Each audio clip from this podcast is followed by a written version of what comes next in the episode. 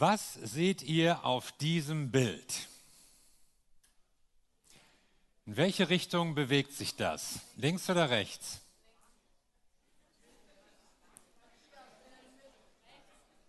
Rechts sagen einige, links sagen andere. Manche zweifeln, ob es sich überhaupt nicht bewegt. Für mich bewegt sich das, aber in Wirklichkeit bewegt sich das nicht. Aber es kommt unserem Auge so vor, als bewege es sich das. Es gibt also Dinge, die sind anders, als sie im ersten Moment scheinen.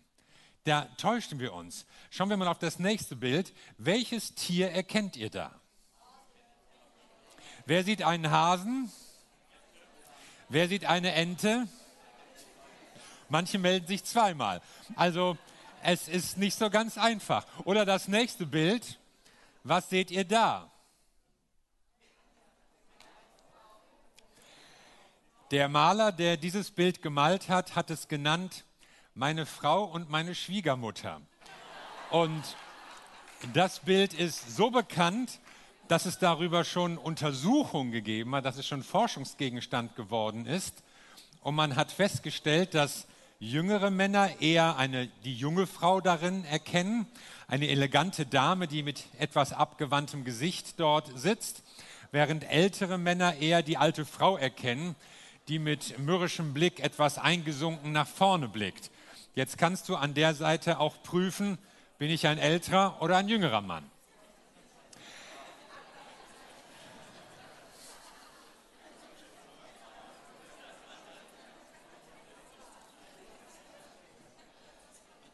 Manche Dinge sind anders, als sie im ersten Moment scheinen.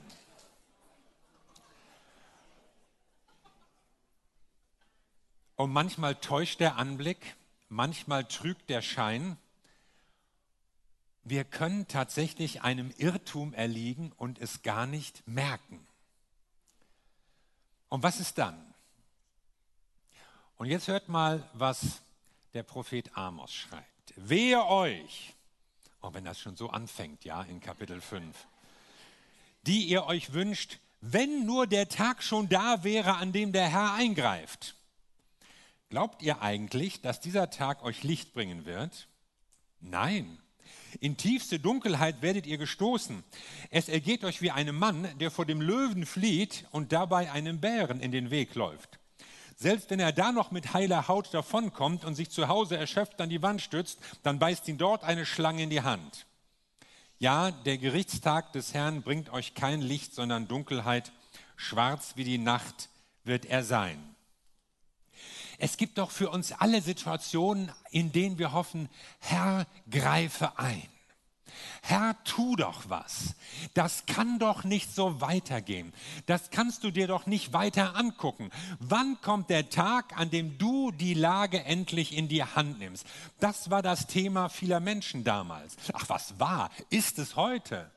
Und nicht nur damals, ebenso in unserer Situation. Und nicht nur bei den Israeliten, auch bei mir. Ich meine, du wünschst dir doch auch, Herr, du musst da was tun. Da ist vielleicht jemand krank, da ist irgendwie eine ganz schwierige familiäre Situation. Und dann blickst du in die Politik, ja, ob in Berlin, ob in Moskau. Oh, Herr, greife ein. Tu doch was. Es kann doch nicht so weitergehen auf dieser Welt, wenn man sich die ganze Ungerechtigkeit anschaut, wenn man sich den ganzen Murks, der irgendwo läuft, anblickt. Das muss doch mal ein Ende haben. Und deshalb ist eine große Botschaft der Bibel, setz deine Hoffnung auf Gott. Und das taten die Menschen, setzten ihre Hoffnung auf Gott. Und zwar hatten sie konkret diese Erwartung, es gibt den Tag des Herrn und dann werden die Dinge anders. Amos ist ja der erste Prophet, der von diesem Tag des Herrn redet, chronologisch gesprochen.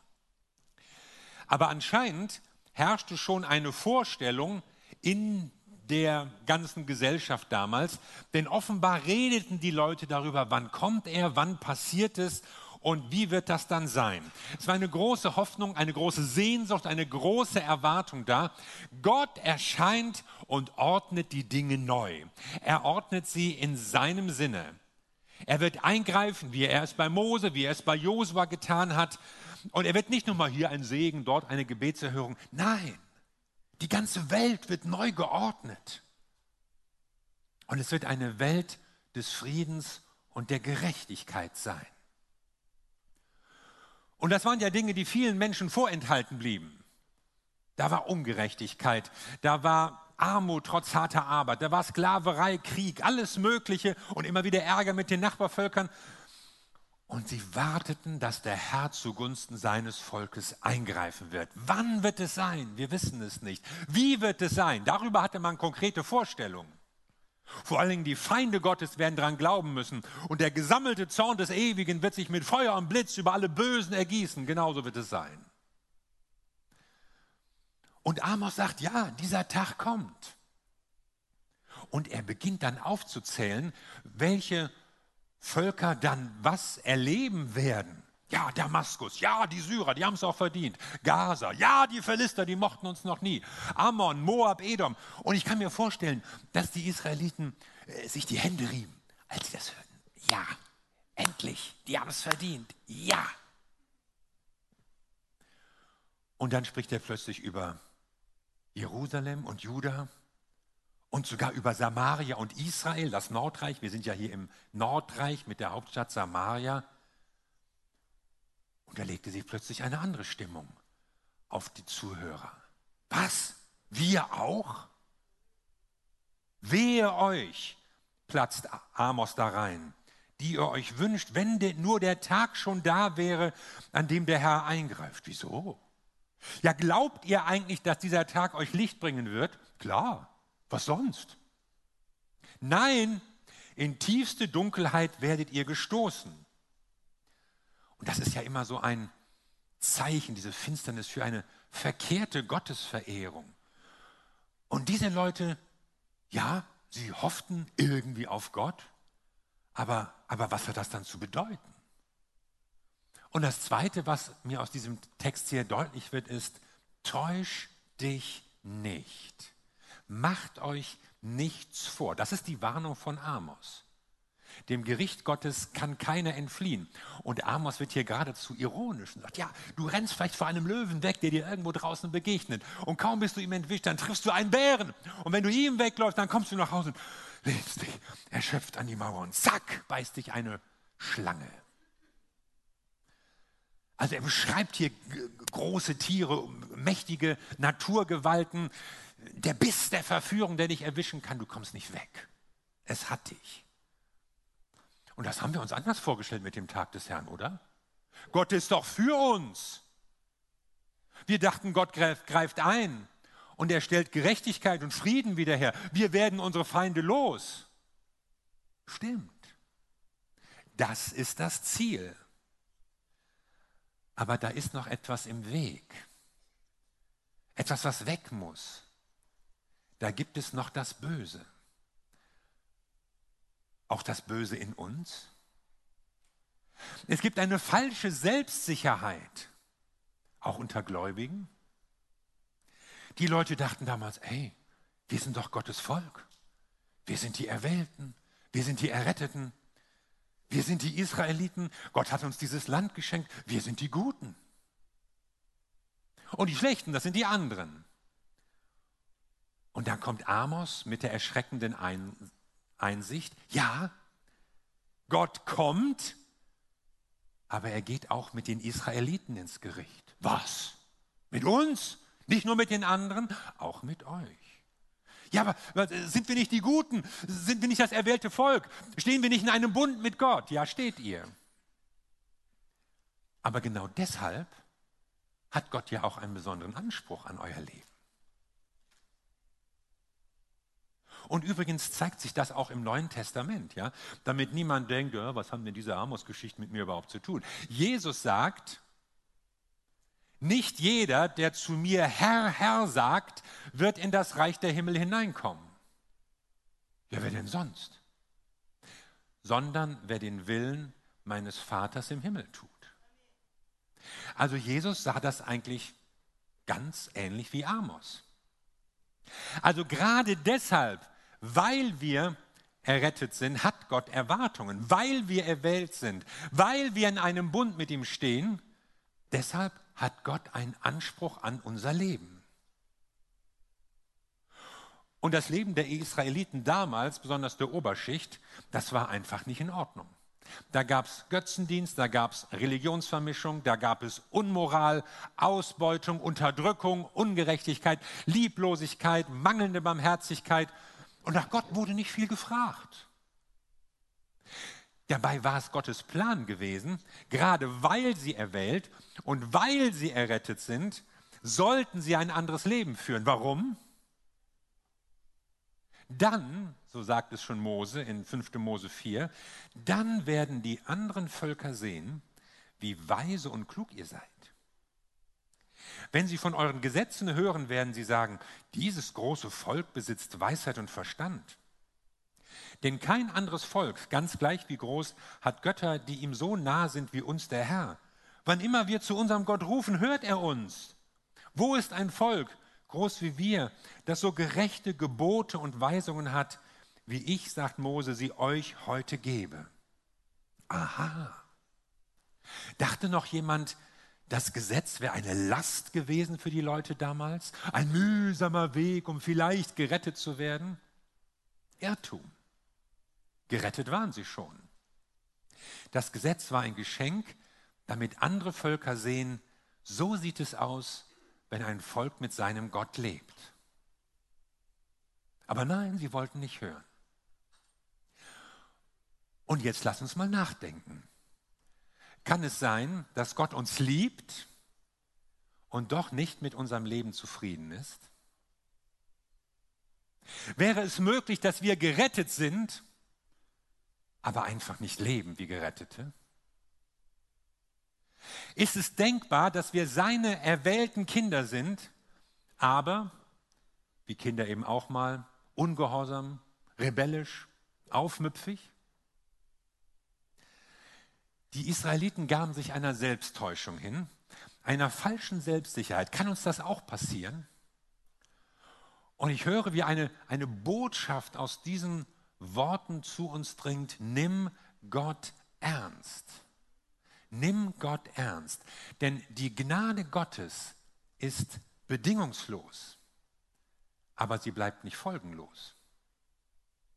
Und manche unterliegen da einem Irrtum und sagen, weil Gott uns doch liebt, weil er uns doch ohne Vorbedingungen annimmt, deshalb ist auch egal, wie wir leben. Nein, nein. Die Gnade ist bedingungslos aber sie ist nicht folgenlos. Unser Leben soll anders werden. Gott liebt dich, wie du bist, aber er will nicht, dass du so bleibst, wie du bist.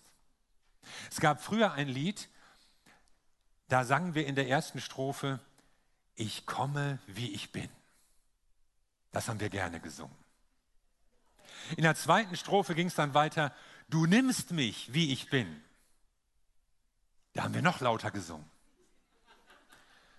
Und in der dritten Strophe hieß es dann, ich bleib nicht, wie ich bin.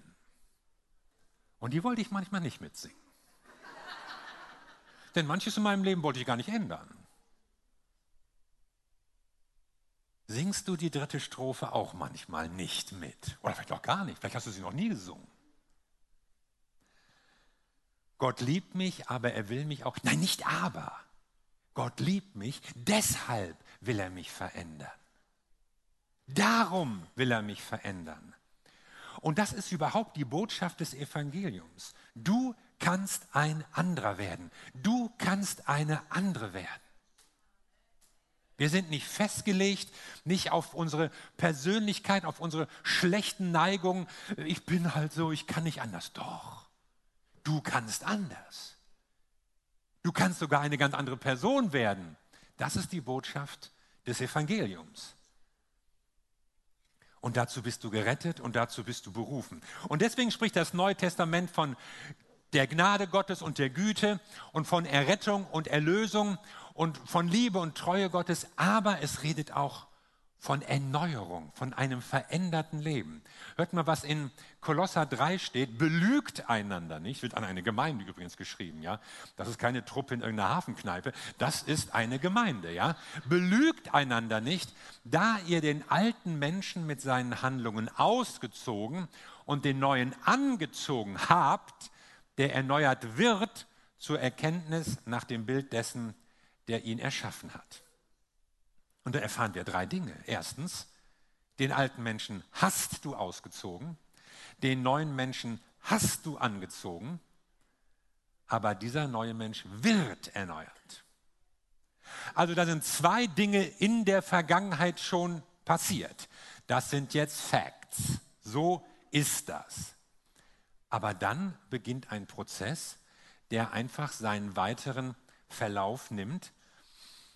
Und da geht es jetzt um deinen Zustand. Dein Stand ist heilig, aber wie ist dein Zustand? Dein Stand ist, ich bin ein Kind Gottes. Aber wie ist dein Zustand? Benimmst du dich wie ein Kind Gottes? Oder benimmst du dich wie die Axt im Walde? Und Gott möchte, dass unser Zustand unserem Stand entspricht. Der Stand ist dir geschenkt, da kannst du nichts machen. Du kannst dir Gottes Liebe nicht verdienen, du kannst dir die Sohnschaft nicht verdienen, du kannst dir die Gotteskindschaft nicht verdienen. Das ist der Stand, der dir geschenkt wird aus Gnade. Aber weil du in diesem Stand bist, soll sich jetzt dein Zustand ändern. Und das war bei den Israeliten eigentlich auch schon so. Sie waren gerettet aus der Sklaverei Ägyptens, sozusagen ausgezogen. Sie waren hineingekommen in ein neues Land, eingezogen oder angezogen. Und jetzt hatten sie das Gesetz bekommen als eine Lebensordnung, um in einer neuen Weise zu handeln.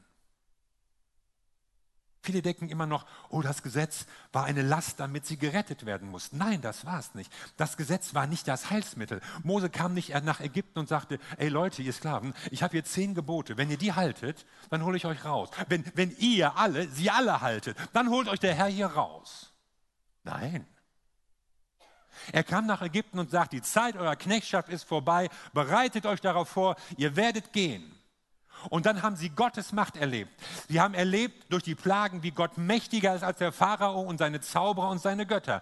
Sie haben gemerkt, wie Gott sie durch das tote Meer, durch das rote Meer hindurch geführt hat, wie die Heere des Pharaos untergegangen sind. Sie haben erlebt, wie er ihnen geholfen hat, als sie von Stämmen in der Wüste überfallen wurden. Sie haben gesehen, wie Manna vom Himmel kam, wie Wachteln ins Lager flogen, wie Wasser aus dem Felsen kam. Sie haben Ruhe und Frieden und Erholung gefunden, frei aus der Sklaverei. Und dann am Berg Sinai, als sie zur Ruhe gekommen waren. Dann sagte Gott, seht ihr, das habe ich für euch alles getan. Und jetzt sage ich euch, wie die Lebensordnung meines geretteten Volkes aussieht. Und er fragt sie sogar noch, dreimal sogar, wollt ihr das halten? Ja, haben sie gesagt. Wollt ihr euch an den Geboten festhalten? Ja, haben sie geantwortet. Wollt ihr so leben? Ja, sagte das ganze Volk.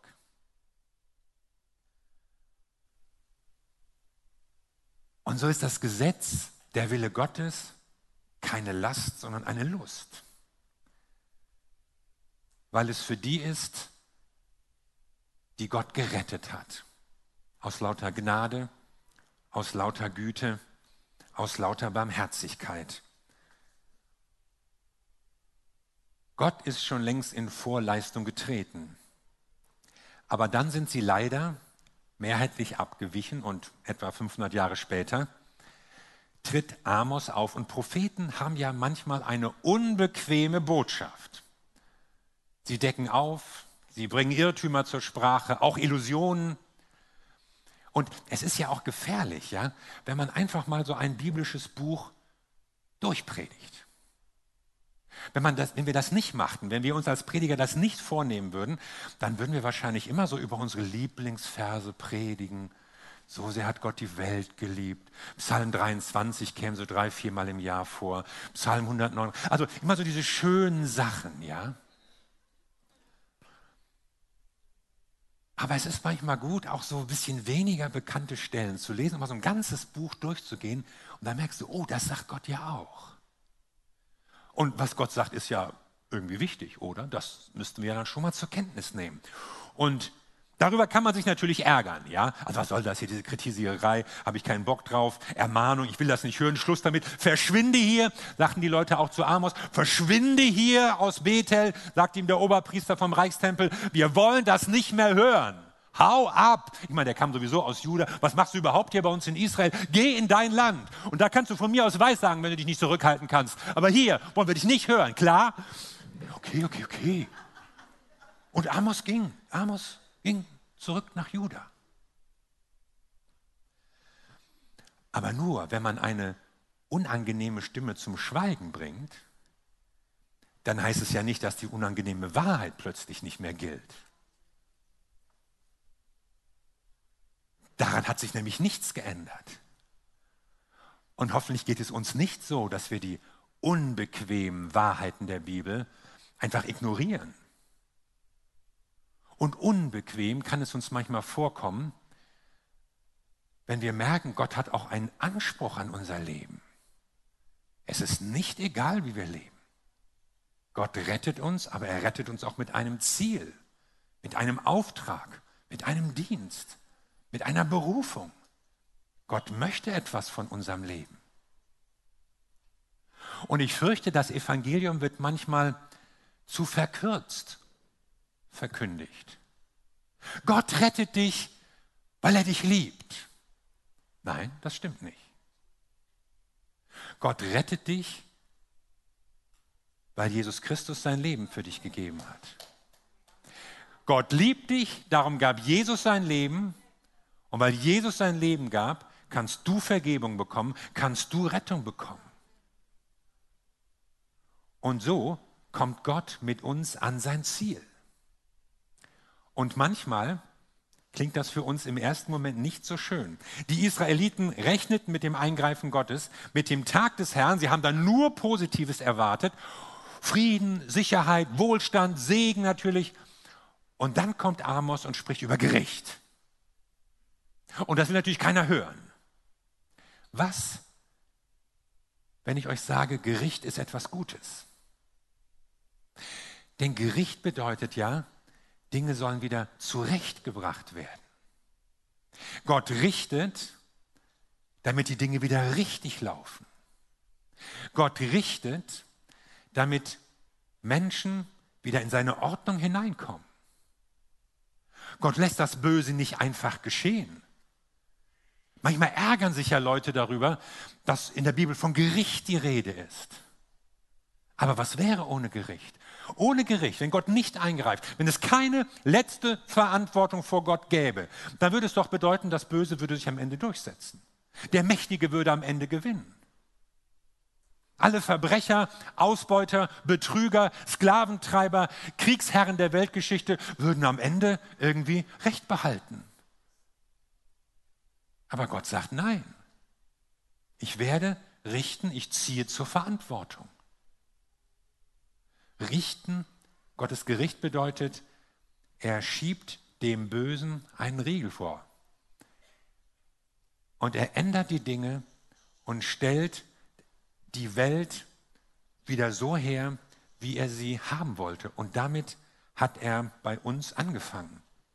Und so endet auch das Buch Amos. An jenem Tag, heißt es dann Kapitel 9, werde ich das Reich von König David wieder aufbauen. Und dann wird das noch etwas ausführlicher beschrieben und ausgemalt. Ich werde das Schicksal meines Volkes wieder zum Guten wenden. Die Israeliten bauen die verwüsteten Städte wieder auf und werden auch darin wohnen. Sie pflanzen Weinberge an und werden den Wein davon trinken. Sie legen Gärten an und werden deren Früchte genießen. Ich pflanze sie wieder in ihr Land ein und niemand wird sie dann mehr herausreißen. Denn dieses Land habe ich, der Herr, ihr Gott, ihnen gegeben. Mein Wort gilt. Ah, was für ein Abschluss. So endet das Buch. Und das hat natürlich Folgen, ich meine auch bis in die Politik unserer Tage hinein.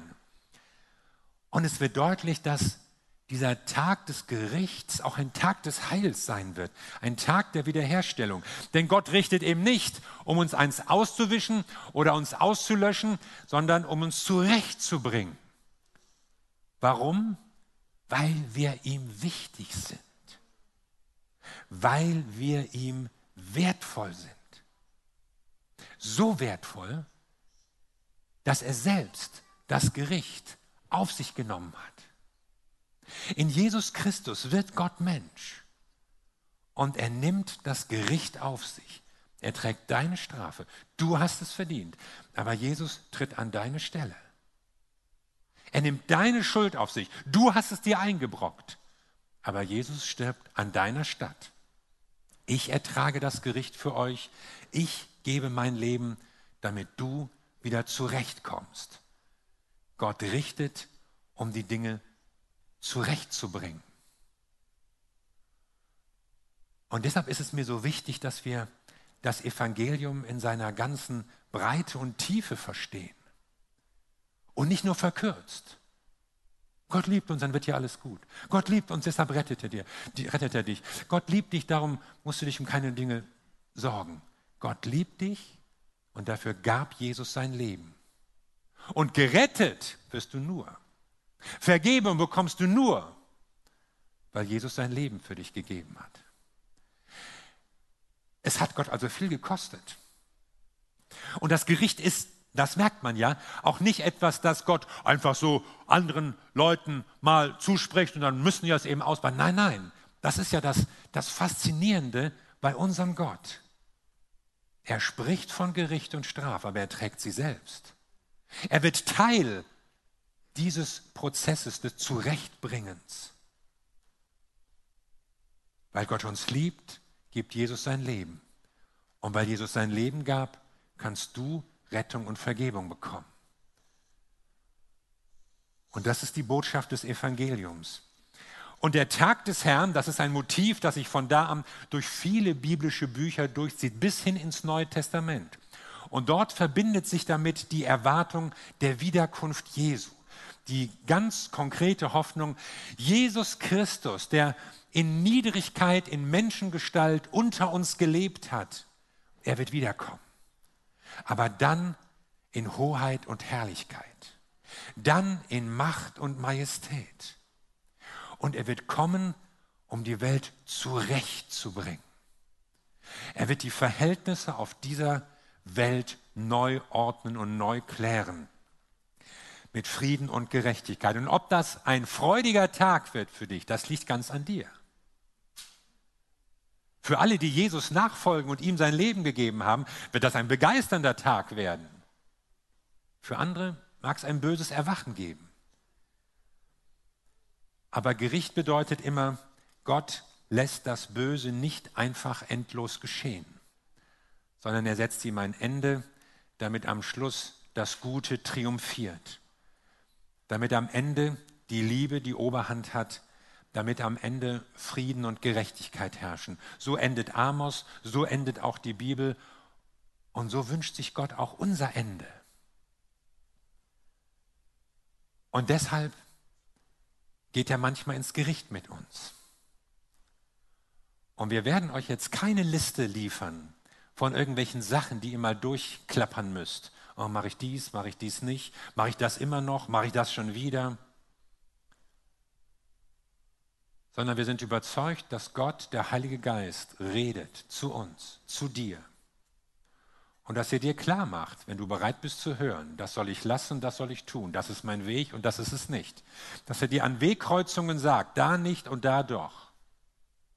Dass er dir vor Entscheidungen weisen Rat gibt.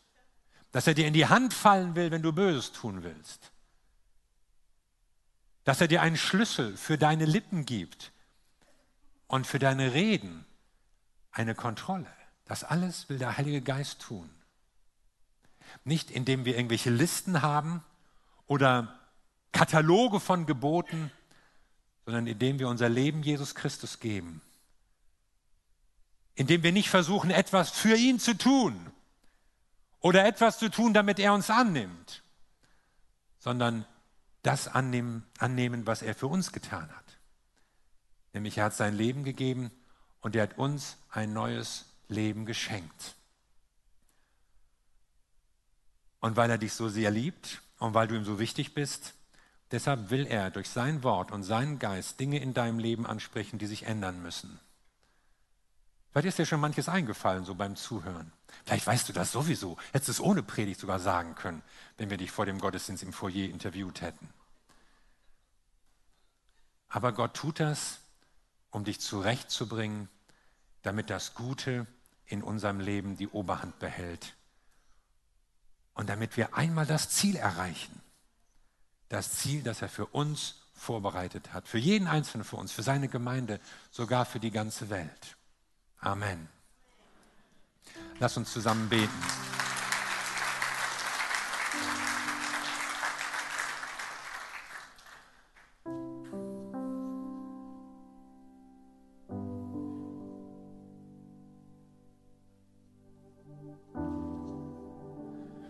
Wir danken dir, Vater im Himmel. Wir danken dir für deine Liebe und Fürsorge. Wir danken dir für dein Wort, das uns Kompass ist und Richtschnur, manchmal auch Weckruf. Und ich bitte dich, Herr, dass du zu uns redest, jetzt ganz persönlich zu jedem Einzelnen redest durch deinen Heiligen Geist. Wo willst du uns zurechtbringen? Wo sind wir in falschen Hoffnungen? Wo geben wir uns Täuschungen und Illusionen hin? Wo haben wir das Evangelium verkürzt, verengt? Und dann bringst du uns zurecht. Und du tust es in deiner Liebe, du tust es durch deinen Geist. Und wir hören deine Ermahnung in dem Wissen, dass du dein Leben für uns gegeben hast, Jesus Christus, damit wir zurechtkommen. Rede du zu uns, Herr, rede jetzt.